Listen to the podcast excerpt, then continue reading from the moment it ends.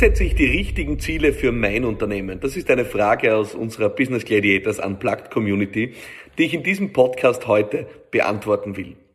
Das Thema Ziele ist eines, das mich seit vielen, vielen Jahren schon beschäftigt, auch im unternehmerischen Kontext. Ich habe hier viele Erfahrungen gemacht und äh, alle Up and Downs vermutlich schon hinter mir.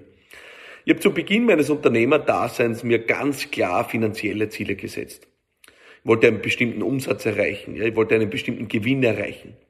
Ich habe auch mir Mitarbeiterziele gesetzt. Wie viele Menschen möchte ich in meinen Unternehmen beschäftigen? Und ich habe dann eine wirklich faszinierende Entdeckung gemacht. Ähm, als ich dann äh, meine Ziele an einem bestimmten Tag, in einem bestimmten Jahr erreicht hatte, habe ich festgestellt, dass es mir sehr wenig Erfüllung beschert hat.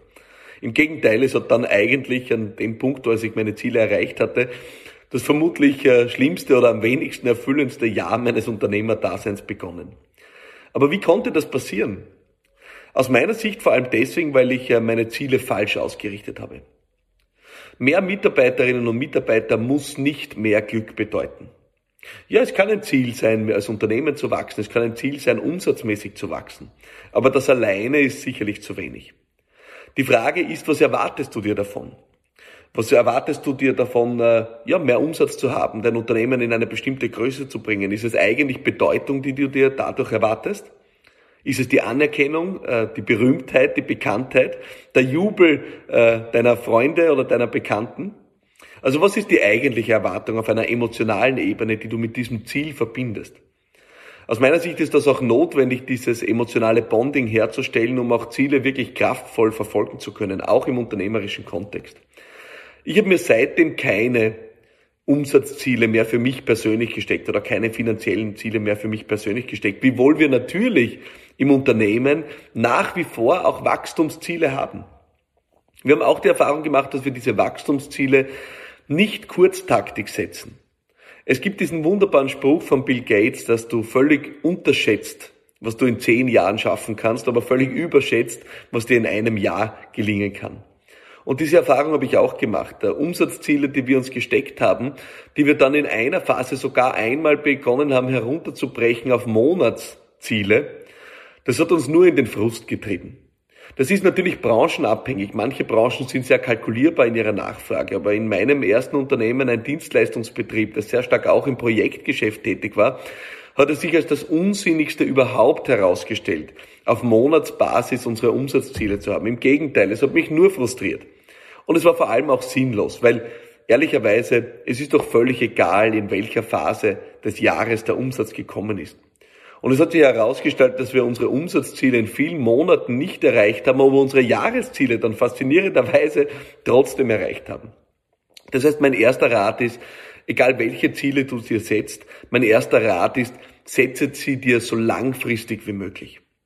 Je länger, desto besser. Und natürlich macht für viele Branchen äh, ein längerer Horizont als äh, Jahresziele keinen Sinn. Aber ich glaube schon, und das sollten wir auch sehen, dass kurzfristige Ziele und kurzfristige Umsatzziele vor allem, selbst Quartalsziele, viele Unternehmen und gerade auch große Konzerne eigentlich davor bewahren, Innovation zu praktizieren oder Neues auszuprobieren oder dort zu investieren, wo es eigentlich sinnvoll ist. Warum? Es wird davor gescheut, das zu tun, was nicht im selben Quartal noch Wirkung erzielt. Ja, aber die großen Innovationen, die großen Neuerungen, die großen neuen Ideen, die waghalsigen Versuche, die zeigen ihren Payoff nicht innerhalb eines Quartals. Das heißt, wer zu kurztaktig rechnet, wird wahrscheinlich nie aus der eigenen Komfortzone herauskommen und dann erst recht sein eigenes langfristiges Wachstum beschädigen. Das heißt, mein Ziel ist, wenn du dir, oder mein Rat ist, wenn du dir finanzielle Ziele setzt, setz dir Jahresziele, setz dir vielleicht sogar längerfristige Ziele. Wir haben ein Zehnjahresziel, wir haben auch ein Jahresziel, ja. Und wir versuchen das Jahresziel zu erreichen. Aber wenn wir es nicht erreichen, dann haben wir immer noch das Zehnjahresziel. Und wir wissen nicht, ob unser Unternehmen in den nächsten sieben Jahren oder fünf Jahren im positivsten Sinne explodieren wird. Da macht es keinen Sinn, sich jetzt reinzusteigern, weil man mal ein Jahr lang das eigene Ziel nicht erreicht. Was ich dir auch empfehle, ist, deine Ziele breiter zu setzen als finanzielle Ziele.